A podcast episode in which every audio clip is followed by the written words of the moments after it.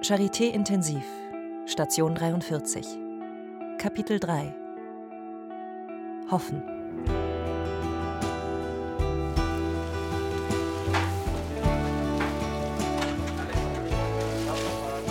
Und ähm, es wird so sein, dass Sie nachher schon wach sein müssen. Ne? Okay. Keine weitere Narkose. Und das würden wir auch versuchen, wirklich zu vermeiden. Ne? Die Intensivmedizinerin Caroline Ferse. Weil Sie momentan so schön wach und so schön stabil sind, dass wir das so beibehalten wollen. So die, die Idee, da, da zu liegen und äh, dann wird da ein Draht ewig lang reingeschoben. Ja. Äh, und das so der Gedanke, dass der da, da irgendwie runtergeht und dann, äh, das ist halt, das ist halt ein, ein, ein eher, eher beunruhigendes Bild, aber Na, ich verstehe, dass das ein komisches Gefühl ist, ne? aber Ja. das, da müssen Sie sich keine Sorgen machen. Bei Herrn Krennmeier, kurz vor seinem schweren Eingriff. In der Angiografie muss jetzt versucht werden, das Blutgerinnsel aus der Lungenarterie abzusaugen. Platzangst hatten Sie noch nie. bitte, Platzangst? habe ich keine. Nein. Okay. Das wird alles gut.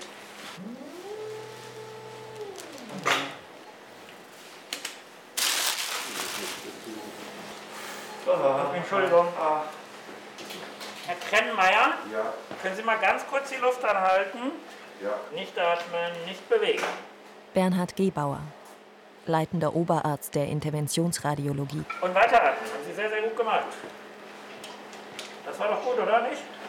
Hier sieht man so eine Figur, die praktisch ähm, das Kontrastmittel ausspart. Und deswegen, das ist der Thrombus. Wir beginnen jetzt mit dem Absaugen, ja? Das macht so ein Pumpgeräusch.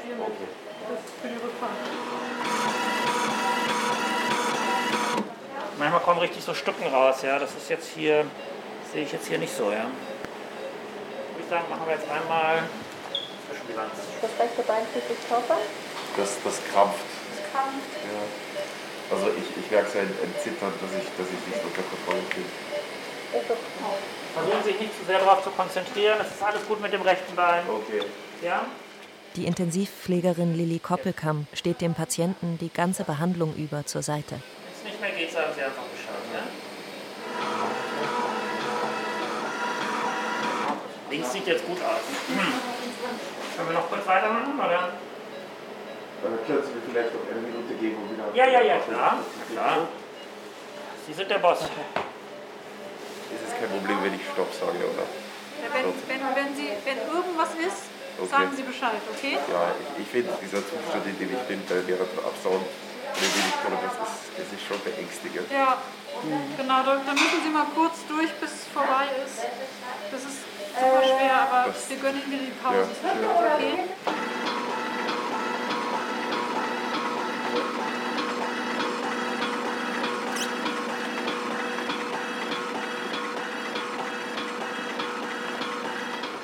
Nochmal einatmen und die Luft anhalten. Sieht schon viel besser aus, ne? Das war jetzt sehr, sehr anstrengend. Dass ich nicht irgendwie äh, kein Gefühl mehr über meinen Körper hatte. Jetzt wird es wieder besser. Ja, jetzt wird es wieder besser und ich hatte fast einen Blackout. Meinen Sie, es wird gehen, einmal kurz die Luft anzuhalten, weil dann könnte ich auch das langsam rausziehen, ja? Okay. Meinen Sie, es wird noch einmal gehen, kurz die Luft anzuhalten? Ja, Ja, ich gebe Ihnen ein Kommando. So, bitte einatmen, ausatmen, einatmen und die Luft anhalten.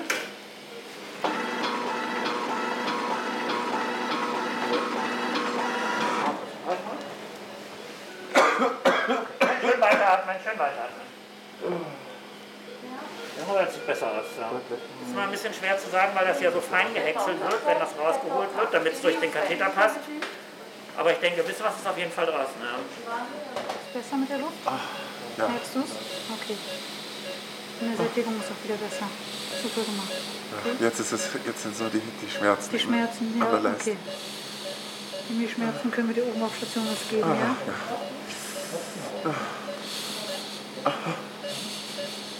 Ich habe großen Respekt davor, das so durchzuhalten hier. Ja, ja, zweimal. Über die paar Stunden.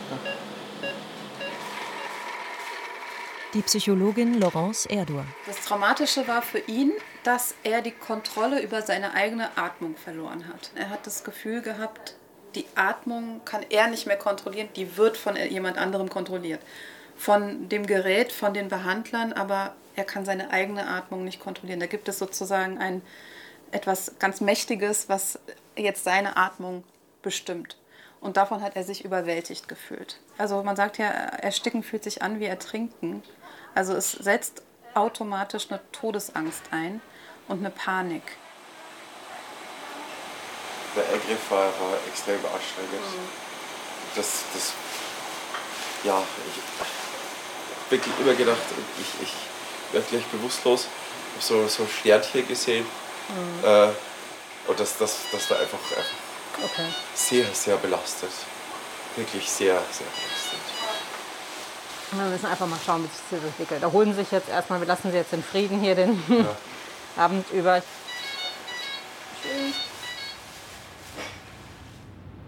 Unterwegs mit der Intensivmedizinerin Sarah Kamel. Ja, hallo, Kamel aus dem Virchow. Wir würden eine Reise mit dem Eckmobil machen wollen, von Virchow nach Schlossparkklinik.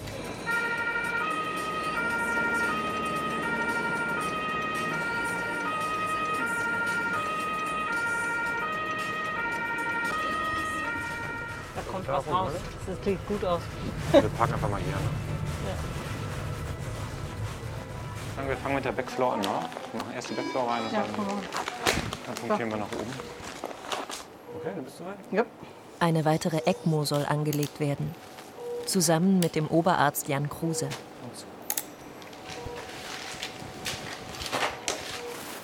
Perfekt. Ja. Dann kannst du losgehen. Einmal ist es, und das haben wir nicht so oft, etwas, was sofort einen Erfolg bringt. Ja, also jetzt hier gerade das mit der ECMO. Schließen Sie an an dieses Gerät und dann plötzlich sind die Werte alle besser und der Patient ist erstmal stabil. Das ist natürlich, dass die Geschichte nicht zu Ende erzählt ist, das wissen wir ja, weil das sehen wir auf unserer Station jeden Tag. Aber das ist halt erstmal unheimlich befriedigend, weil man was geschafft hat irgendwie. Mit der Feuerwehr kurz hier. Ja, hallo. Jan Kruse aus dem Virchow-Klinikum vom ECMO-Team. Wir sind auf der Suche nach jemandem, der uns nach Hause begleitet. Gut ausgestatteten RTW, der invasive Druckmessungen kann und Medikamente mit sich führt. Das würde uns reichen.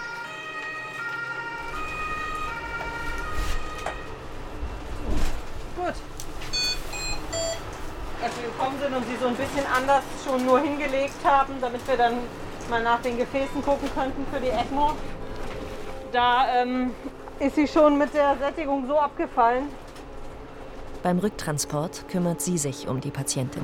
dass ähm, wenn sie jetzt andere Erkrankungen noch gehabt hätte oder irgendwie sonst noch schlechter gewesen wäre von ihrem Gesamtzustand, dann wäre sie wahrscheinlich schon reanimationspflichtig geworden. Also sie hat schon, war schon sehr kritisch gewesen und es hätte jetzt auch nicht lange dauern dürfen. Und ich muss hier hin und wieder mal so ein bisschen durch die Gegend tigern, um zu gucken, dass halt alles noch äh, so ist, wie es sein soll.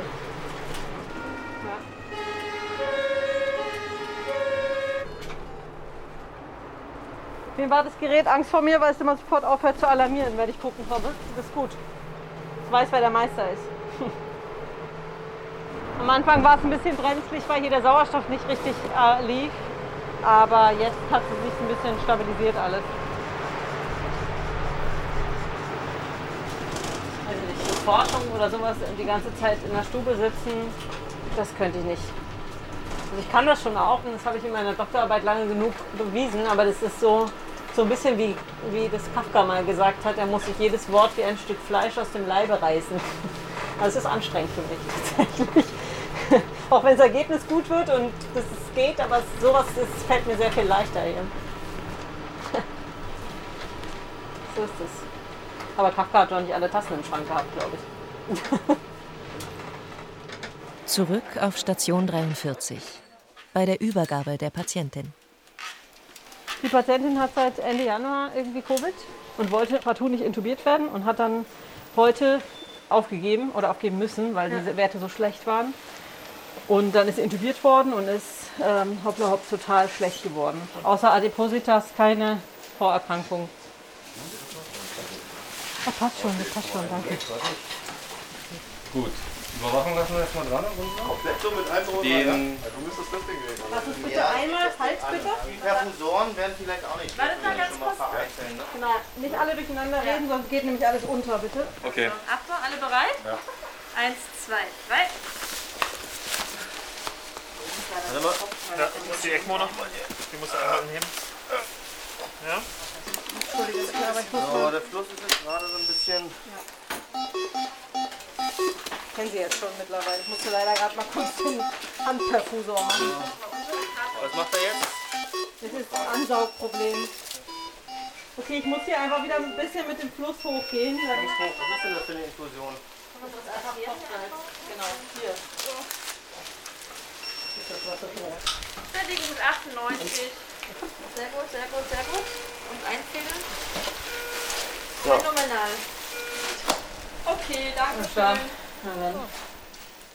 Covid-Infektionen, die Fallzahlen sind eigentlich immer noch wahnsinnig hoch. Wir haben auch immer noch sehr viele Patienten, die an die ECMO angeschlossen werden müssen. Ähm, aber man hat so ein bisschen das Gefühl, man hat man hat es ein Stückchen mehr im Griff. Das Gefühl, es, man hat so ein bisschen mehr ähm, Oberwasser im, im Duell mit dem Virus. In Zimmer 9 liegt Herr Bell in kritischem Zustand.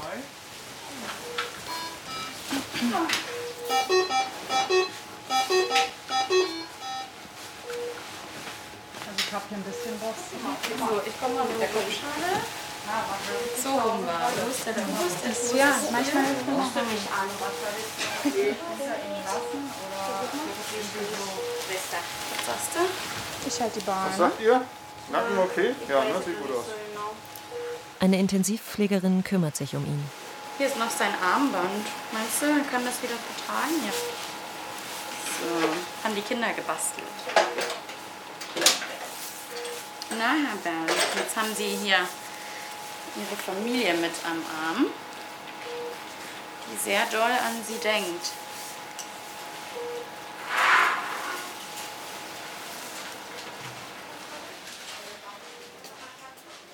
Nach der Behandlung besucht seine Frau ihn auf Station. Sie darf aber noch nicht zu ihm ins Zimmer. Lass ihn einmal noch mal sehen von der Tür aus. Ja, so haben sie ihn wenigstens noch mal kurz gesehen.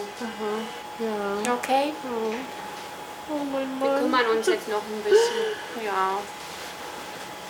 Ach Mensch. Jetzt bleibt er erstmal ein bisschen so liegen, okay? Ja. Sie können jederzeit anrufen, wenn Sie das Gefühl haben, Sie fühlen sich nicht sicher, ja?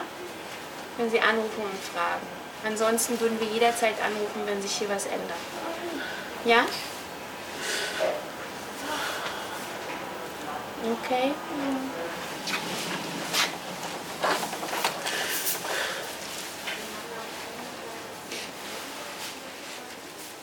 Im Zimmer 2 stabilisiert sich der Zustand von Frau Staley. Der Intensivmediziner Uwe Hoff im Gespräch mit ihrer Tochter.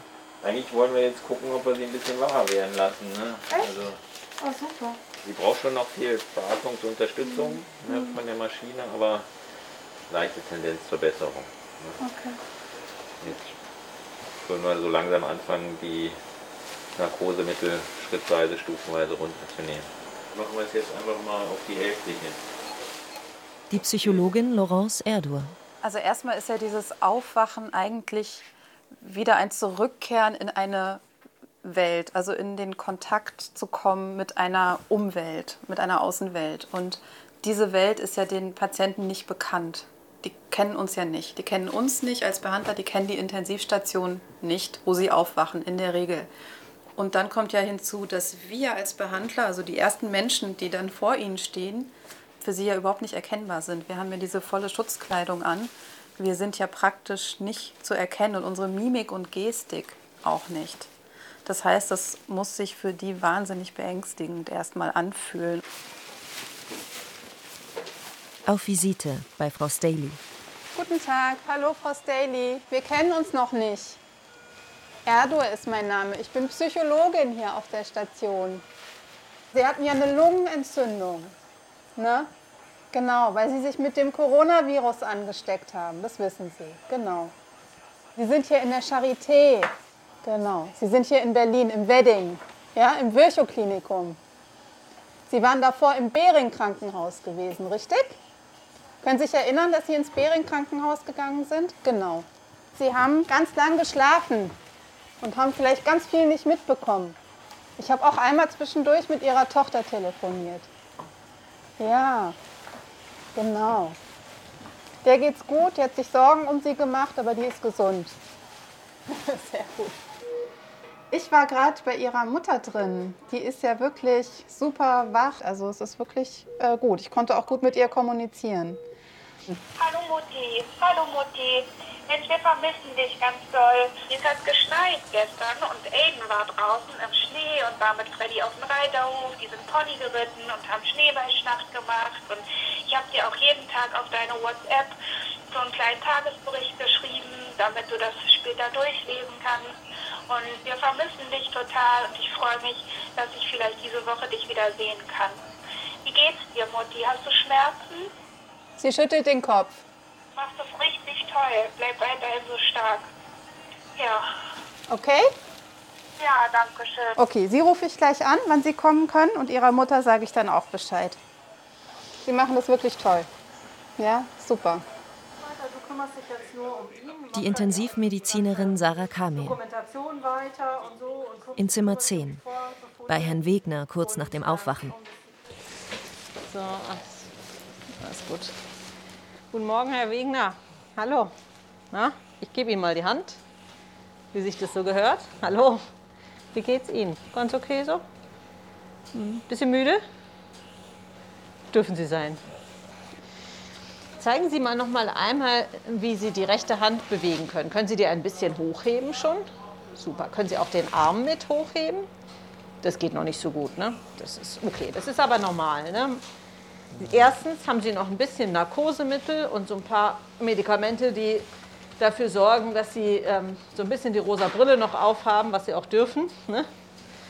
Ähm, und die machen auch ein bisschen schlapp. Ja? Und zweitens ist es auch normal. Sie haben so lange hier bei uns gelegen und da müssen die Muskeln erstmal wiederkommen. Ja? Sie sind ja jetzt mittlerweile seit etwas mehr als drei Wochen bei uns im Krankenhaus. Ne? Ich will Sie nur noch mal daran erinnern, auch wenn Sie das wahrscheinlich schon wissen. Sie haben diese Coronavirus-Infektion bekommen und dann haben Sie so eine schwere Lungenentzündung bekommen, dass wir Sie nach Berlin bringen mussten, um Ihnen hier besser zu helfen. Ne? Okay. Haben Sie Schmerzen im Moment?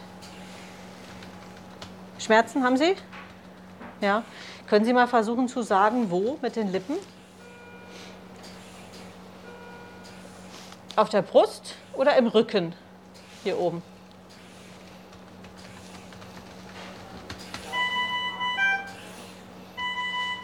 Die Beine? Nee, dann probieren Sie nochmal.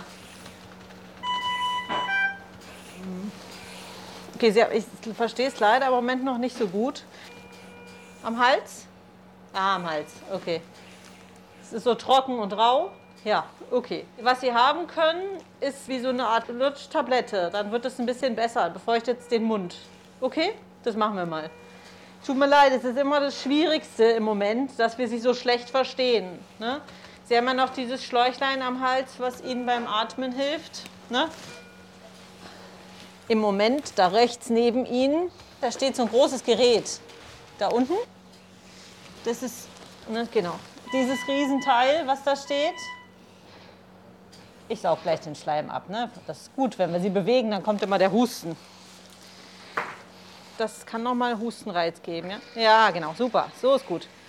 Schön weg mit dem Zeug. Sehr schön. Ist schon geschafft. Ist vorbei.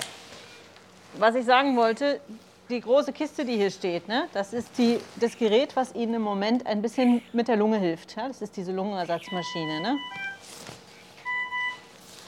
Und ähm, da ist es wunderbar zu sehen, dass Sie schon immer weniger Unterstützung davon brauchen, damit brauchen. Ja? Das ist schon deutlich weniger als vorher noch. Das heißt, Sie sind da auch auf einem guten Weg. Ja? Wenn man sich vorstellen muss, als junger Mann in einem Krankenhausbett aufzuwachen, nachdem man sich vielleicht oder wahrscheinlich sogar nicht mal erinnern kann, wie man überhaupt ins Krankenhaus gekommen ist. Und dann wird man so wach und, ähm, ähm, ja, und hat eigentlich eine Ehefrau, zwei Kinder, eine glückliche Familie und ähm, man hat halt gesehen, dass der Patient wahnsinnig Angst hat. Und das, ähm, das kann ich sehr gut nachvollziehen. Und äh, das nimmt mich dann irgendwie schon mit, weil vielleicht auch einfach nur aus reinem Mitgefühl und natürlich vielleicht auch so ein bisschen die Vorstellung, dass man, wenn man das selber wäre, ne, dann ähm, kann man sich, wenn man sich da ein bisschen reinversetzt, einfach, glaube ich, nimmt eines mit. Also mich zumindest. so. Zurück bei Frau Staley mit Oberarzt Daniel Zickler. Die schlimmsten äh, Albträume, die ich hatte, äh, nachdem ich Ja. aus dem Koma erwacht bin und dann irgendwo gefesselt war Ja. und dachte, jetzt ist es soweit. ja. Jetzt bist du hier im Forschungslabor und kommst nicht raus. Tut mir leid. Was ist denn das Letzte, woran Sie sich erinnern können, bevor Sie hier aufgewacht sind? Also ich weiß, dass der eine Arzt auch noch gefragt hat, ob ich eine Patientenverfügung habe und ich den ganz komisch angeguckt habe. Naja, meinte er ja auch Wiederbelebung und äh, ja, natürlich habe ich gesagt, Wie- Wiederbelebung und äh, man möchte ja noch für meinen Enkel eine Weile sein. Ja. Ja, aber dass das so kommen würde. Wahnsinn, ne? Sorry, hier Ihnen einmal kurz die Brille, ja, die ist rausgerutscht. Sie haben trotzdem reichlich Sauerstoff im Blut, aber nur das Wie viel habe ich denn momentan? 98, Oh, 97. das ist aber doch schön. Sie haben eine Enkelin, ja? Ein Enkel habe ich. Ein Enkel, okay. Ja. Den können Sie dann ja bald wiedersehen. Alles klar, dann bis später, ja? Alles Gute. Alles Gute. Tschüss. Frau Staley haben wir aus einem anderen Krankenhaus übernommen. Und ich glaube, kurz nachdem sie auf die Station kam, hat sie den Herz-Kreislauf-Stillstand erlitten. Und ähm, ich habe auch wirklich inständig gehofft und gebetet, dass sie es packt, ehrlich gesagt. Denn ähm, das, was die Tochter erzählt hat, ähm, hat mir auch gezeigt, wie wichtig sie doch in der Familie ist. Und bin echt enorm erleichtert und habe mich sehr gefreut, dass sie das so gut weggesteckt hat alles. Ja, das hätte man sich früher nicht vorstellen können, dass man zusammen Koffer packt äh, über Fotos. Meine Tochter will jetzt äh, die Schuhe einpacken, weil meine, die sind äh, in, in einer Plastiktüte, wo ähm, Infektions- oder ähm, ähm, infektiöses, äh, infektiöse Sachen draufsteht, ein, eingeknotet. Also von daher muss sie mir jetzt andere Schuhe aus meinem Schuhregal und da hatte sie jetzt zwei rausgestellt, zwei Paare. Ja, Koffer packen, Koffer packen mit meiner Tochter per Handy.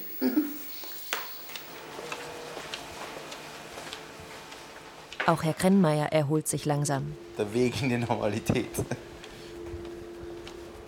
Und wenn es irgendwie Pause brauchst, sagst Bescheid. Ja. Wir haben eh immer Fahrstuhl da im Notfall. Zusammen mit dem Intensivpfleger Patrick Grabitz unternimmt er erste Gehversuche.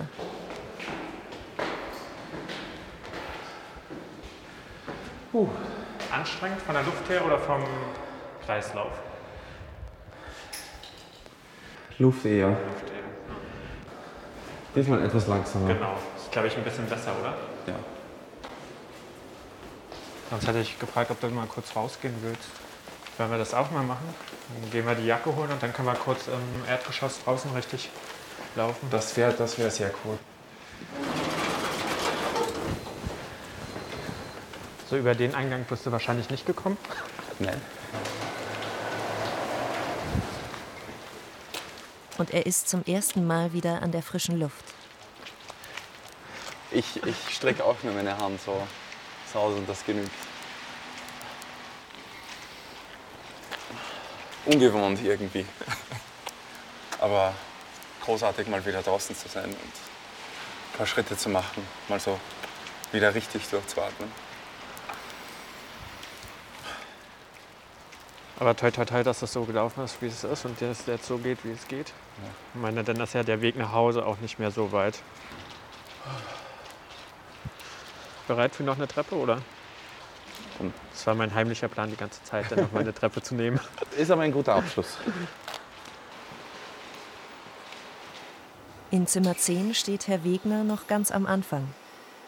Aber auch er macht Fortschritte. Mit dem Atemtherapeuten Hilmar Bleifuß. ECMO-Schläuche habt ihr im Blick. So, ich halte den Kopf ein bisschen mit. Ne? Und. So, jetzt geht's auf die Bettkante. Ich drücke von hinten nach. Achtung, der Gas. Fantastisch. Sie konzentrieren sich mal so ein bisschen auf die Atmung bitte auch. Ja? So? Schön bewusst atmen. Ne? Und tiefe Atemzüge. Ne?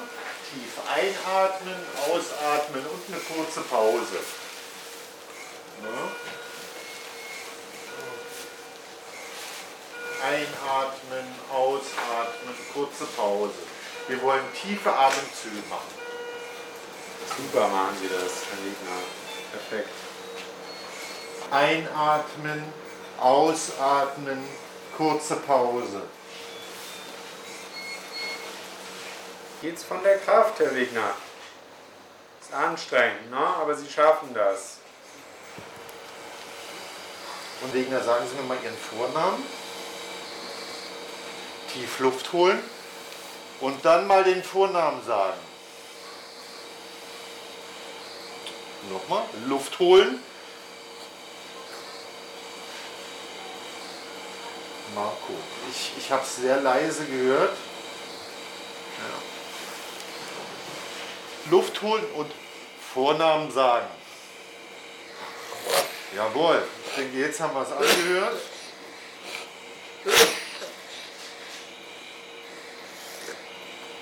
Wie ist es mit der Luft?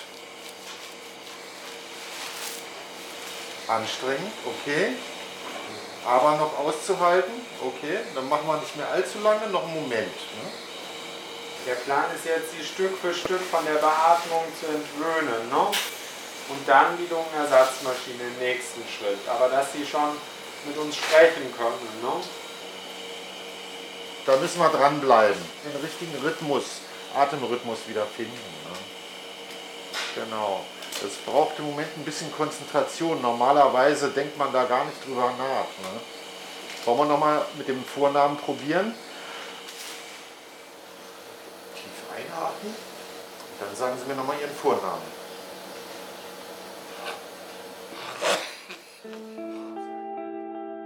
Charité Intensiv von Karl Gierstorfer. Co-Autorin Mareike Müller. Mit Johanna Maria Zehentner. Redaktion Ute Beutler und Barbara Lohoff. Mit Dank an das Team der Station 43 der Charité und allen, die weltweit in erster Reihe gegen die Pandemie kämpfen. Eine Produktion von Doc Days Productions im Auftrag des Rundfunk Berlin-Brandenburg 2021.